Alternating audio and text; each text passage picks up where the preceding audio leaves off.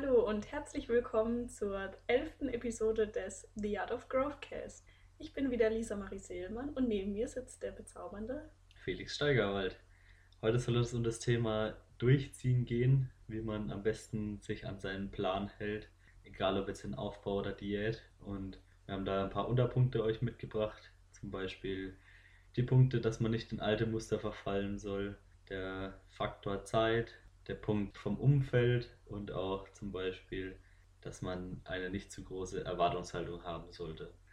Jetzt fangen wir einfach mal direkt an mit dem Punkt nicht in alte Muster verfallen. Da würde ich das Wort wieder direkt zu dir zurückgeben, Lisa. Was hast du da für Tipps, wie man das schafft, aus seinen gewohnten ja, Mustern auszubrechen und dann auch neue Muster zu etablieren, wie man es dann einfach schafft, sich eine neue Ernährungsform oder ja, Gewohnheit zu gewöhnen.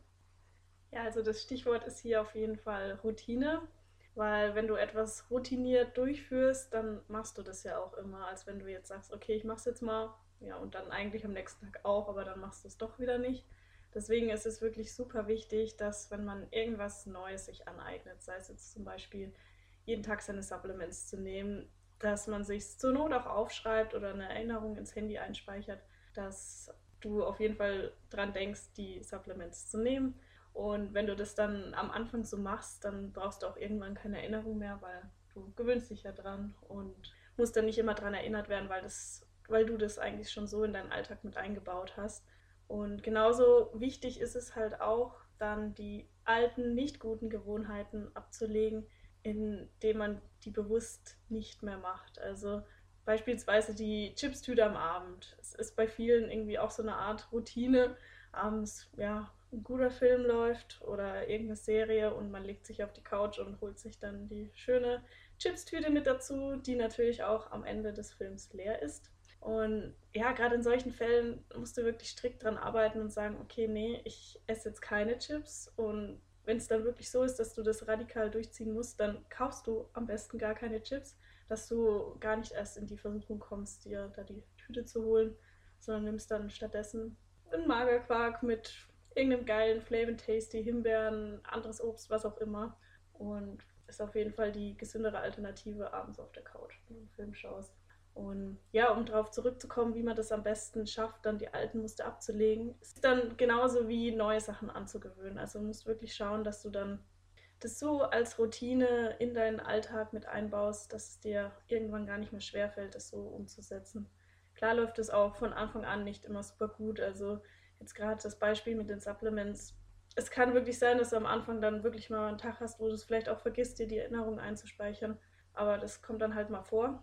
Es sollte halt wirklich Ziel sein, dass du es durchziehen kannst und dass dir dann aber auch nicht schwerfällt, das so zu machen, weil es für dich einfach zur Gewohnheit geworden ist. Genau, weil du jetzt den Punkt mit der Couch angesprochen hast.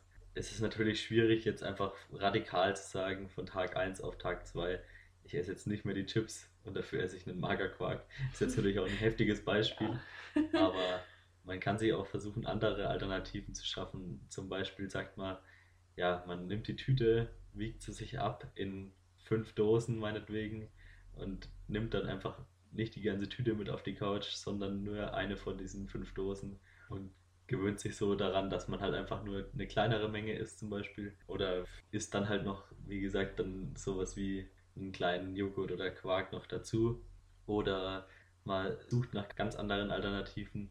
Habe ich zum Beispiel letzt auch ein Video gesehen, wie jemand Kichererbsen im Backofen geröstet hat mit Gewürzen, dass sie quasi genauso knackig wurden wie, wie Knickknacks. Ich habe es tatsächlich selber noch nicht probiert, aber ich könnte mir vorstellen, dass es dann teilweise auch einfach nur darum geht, dass man was zu knabbern hat und dass es halt kracht, weil es halt einfach bei der Chipstüte auch gekracht hat. Und wenn man einfach sich an dem Geräusch und dem Feeling quasi dann schon irgendwie das abholt oder dass das einem gibt, was die Chips auch einem gegeben haben, dann hat man natürlich hier einiges erreicht. Und ja, das, wie du schon gesagt hast, das ist natürlich am Anfang nicht so einfach, aber wenn man dann mal in einem Muster drin ist, dann fällt es natürlich auch viel leichter, sich daran zu halten. Das heißt, am Anfang ist es halt Überwindung und es ist ja Motivation und wenn die dann irgendwann einfach zum Alltag wird, dann muss man sich auch nicht jedes Mal neu motivieren, wieder sich neu daran erinnern sondern dann ist es einfach ganz normal. Genau. Und ob jetzt für dich der radikale Weg, das Magerquark statt Chips, für dich der richtige Way to go ist oder aber das, wie der Felix schon gesagt hat, so einteilen, nicht mehr die große Menge konsumieren, das musst du dann selber merken, was für dich am besten geeignet ist. Zum Beispiel, wenn jetzt jemand, jetzt ein anderes Beispiel, gern einen Riegel isst, wie jetzt zum Beispiel ein Twix oder ein Mars, kann man den vielleicht auch einfach durch einen Eiweißriegel ersetzen, der dann halt einfach ein bisschen weniger Kalorien hat und noch ein bisschen Eiweiß mitbringt, anstelle von ja, einfach nur Fetten und Zucker. Das sind so Kleinigkeiten, mit denen schafft man es dann einfach leichter, den Umstieg. Und es ist ja auch nicht so, dass du komplett auf Dinge verzichten musst. Wenn du jetzt sagst, alles passt drumherum und du gönnst dir dann am Abend eben, wie gesagt, eine kleine Menge an Chips, weil du darauf nicht verzichten willst, dann kannst du das natürlich beibehalten und du wirst trotzdem Erfolge verzeichnen, wenn du in anderen Situationen halt einfach dann deine Boxen tickst, in Anführungszeichen, wenn du halt einfach dann straight zum Plan bist, dann kann auch sowas ja Teil des Plans sein. Genau, weil wenn man sich jetzt sagt, man verbietet sich den Schokoriegel, das Maß des Twix komplett aus seinem Leben, dann gibt es vielleicht auch wirklich mal einen Punkt, wo du dann irgendeinen Fressanfall oder sonstiges bekommst und gleich fünf Stück davon isst. Das ist ja auch nicht Sinn und Zweck. Also wenn du dir ab und an mal einen gönnst und aber ansonsten alles passt, wie du schon erwähnt hast, dann Jetzt sind wir natürlich sehr stark auf das Thema Diät eingegangen. Ja. Wir wollen natürlich auch den, im Aufbau das Ganze genau andersrum betrachten. Wenn jemand natürlich so mental immer auf Dauerdiät war und quasi jahrelang immer nur versucht hat zu schauen, dass er nicht, ja nicht zu viel isst, weil die Kohlenhydrate nach 18 Uhr natürlich direkt auf den Arsch gehen, hö, hö, dann ist es natürlich genauso wichtig, andersrum einfach gewisse Mengen irgendwie zu etablieren, zu sagen, hey, ich esse jetzt einfach abends noch eine Bowl, weil ich weiß, dass sie mir gut tut, dass ich auf einen gesunden Körperfettanteil komme, weil ich weiß, dass ich ja damit meine Komfortzone auch verlassen muss. Genauso wie in der Diät ist es im Aufbau ja das Gleiche. Ja, da gibt es dann vielleicht auch Momente, wo man sich daran erinnern muss, dass man mehr isst. Weil wenn man vorher so in diesem Dauerdiät-Gedanken war, war es ja immer so, ja so wenig wie möglich und ich esse jetzt da was und dann lasse ich aber Stunden vergehen, bis ich dann irgendwann wieder was esse. Und im Aufbau ist es dann eher so, dass du gucken musst, okay, ich bringe genügend Mahlzeiten in den Tag rein, damit du nicht abends davor stehst und noch 1000 Kalorien reinschaufeln musst. Das ist dann auch so eine neue Angewohnheit. Das habe ich selber gemerkt, jetzt seit ich im Aufbau bin, dass ich einfach gucken muss, mein Timing zu optimieren, um auch wirklich am Ende auf die Kalorienzahl zu kommen, die ich vorgegeben habe. Ich wollte gerade sagen, da kannst du ja ein Buch ja. drüber schreiben. ja, und es, ja. Es ist genauso so rum nicht einfach wie in der Diät, weil es auch mal wehtun kann, abends irgendwie noch vor seinem Essen zu sitzen und das reinzudrücken. Glück gesagt, weil man weiß, dass man es einfach noch zu essen hat, weil man ein Ziel hat. Und dann ist es genauso ja, unangenehm vielleicht, sich über den Hunger noch was reinzudrücken, anstatt den Hunger einfach zu dulden und nichts zu essen in der Diät. Ja, das stimmt. Und genauso ist es auch mit der Dauer des Essens. Also mein Magerquark momentan, da esse ich schon relativ lange dran, bis ich den komplett aufgegessen habe, weil ich ja einfach irgendwann dann satt bin und ja, es muss aber noch rein und ja, das dauert dann halt ein Weilchen, aber ja, es nimmt man in Kauf, dafür gibt es Gains. Ne? genau, zum nächsten Punkt, den wir ansprechen wollten, Faktor Zeit ist jetzt natürlich nicht die Zeit gemeint, die Lisa gerade gesagt hat, die sie länger vorm Essen verbringt, sondern wie viel Zeit es einfach braucht, um sowohl jetzt diese Gewohnheiten und Muster zu etablieren, als auch wie lange es dauert, bis du Ziele erreichst. Da ist ein gutes Beispiel jemand, der jetzt 30 Jahre alt ist und quasi sein Leben lang noch nicht auf die Ernährung geschaut hat und jetzt, ja, ich sage jetzt einfach mal, vielleicht 30 Kilo zu viel hat als es für seine Größe und seine Struktur gesund wäre, ist es natürlich utopisch zu sagen, er will jetzt in acht Wochen das Ganze wieder runter haben, diese 30 Kilo, weil du musst dir überlegen, wie lange warst du wohl im Kalorienüberschuss und wie lange wird es dann vermutlich dauern, bis du wieder ja, auf einem gesunden Weg bist. Ja, und du willst es ja auch auf eine gesunde Art und Weise machen. Deswegen ist das ein Punkt, der auf jeden Fall nicht zu vernachlässigen ist. Willst du dazu noch was sagen, Lisa? Ja, es ist ähnlich wie mit den Routinen, was wir schon angesprochen haben, mit den Gewohnheiten, dass das halt natürlich schwer ist, ein altes Muster abzulegen, was du jahrelang betrieben hast und was so in deinem System drin ist. Und da dann quasi was komplett Neues sich anzueignen, ist nicht einfach, aber auch nicht unmöglich. Und man muss dem Ganzen halt auch einfach dann Zeit geben, bis man das Neue in seinen Rhythmus etabliert hat. Also da können wir gleich zum nächsten Punkt eigentlich übergehen, und zwar diese zu großen Erwartungshaltungen quasi, dass man innerhalb kürzester Zeit sofort einen richtigen Fortschritt macht, jetzt beispielsweise bei einer Diät oder bei einem Aufbau auch. Dass man denkt, dass man innerhalb weniger Wochen schon richtig krasse Erfolge sieht. Wie siehst du das? Ja, bei einer Diät, sag ich mal, ist es sogar noch so, dass du tatsächlich eher die Erfolge siehst, weil du einfach auf einer gesunden Art und Weise trotzdem, wenn du jetzt schon übergewichtig bist, ein ordentliches Kaloriendefizit fahren kannst und dann dementsprechend auch viel Gewicht in kürzerer Zeit liegen lassen kannst, was man natürlich dann sowohl als auf der Waage als auch an der Form direkt erkennt. Im Aufbau ist es noch zäher, weil du einfach, ja, wenn du sagst, du willst einen in Anführungszeichen gesunden oder du willst einen langsamen, aber dafür sehr effektiven Aufbau betreiben, dann ja, nimmst du vielleicht innerhalb von drei Monaten vier, fünf Kilo zu. Und wenn du dich jeden Tag im Spiegel anschaust, fällt dir natürlich nie ein Unterschied auf, weil du ja, dich auch so an diesen schleichenden Prozess gewöhnst. Aber wenn du dann hergehst und nach einem halben Jahr die Bilder vergleichst von früher zu jetzt, dann wirst du halt sehen, wie viel halt einfach doch passiert ist. Aber ja, das sind, wie wir jetzt gesagt haben, du kannst nicht erwarten, dass du 30 Jahre Kalorienüberschuss mit sechs Wochen Diät wegmachst. Das ist einfach Wunschdenken, aber das ist halt einfach nicht die Realität. Deswegen muss man sich das einfach immer vor Augen führen, wie realistisch es ist, sich ein Ziel zu setzen oder wie man sich ein Ziel richtig setzen sollte, dass es halt auch realistisch ist. Es bringt ja nichts, wenn du jetzt sagst, oh, jetzt ist schon Anfang April, ich will jetzt aber im Sommer 30 Kilo weniger wiegen, weil ich dann in Urlaub gehe.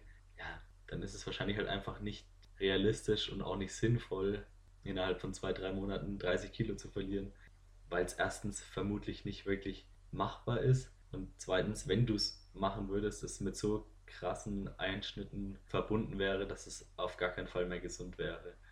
Und an der Stelle würde ich noch ergänzen zu all dem, dass es halt auch wirklich wichtig ist, dran zu bleiben und sein Ding durchzuziehen. Und ja, es ist klar, dass man innerhalb ein paar Wochen nicht unbedingt viel sieht, außer wie du schon gesagt hast, bei der Diät vielleicht, aber dass man halt wirklich dran bleibt und nicht sagt nach ein paar Wochen, nee, es funktioniert eh nicht, sondern halt wirklich weitermacht und dann kommen auch die Erfolge. Wenn du nämlich kontinuierlich bei der Sache bleibst, fokussiert dein Ding durchziehst, dann wirst du auch sehen, was es bringt und dann kommen auch die Erfolge und das wiederum motiviert dich dann noch weiterzumachen. Es kann nur gut werden, wenn man bei der Sache bleibt.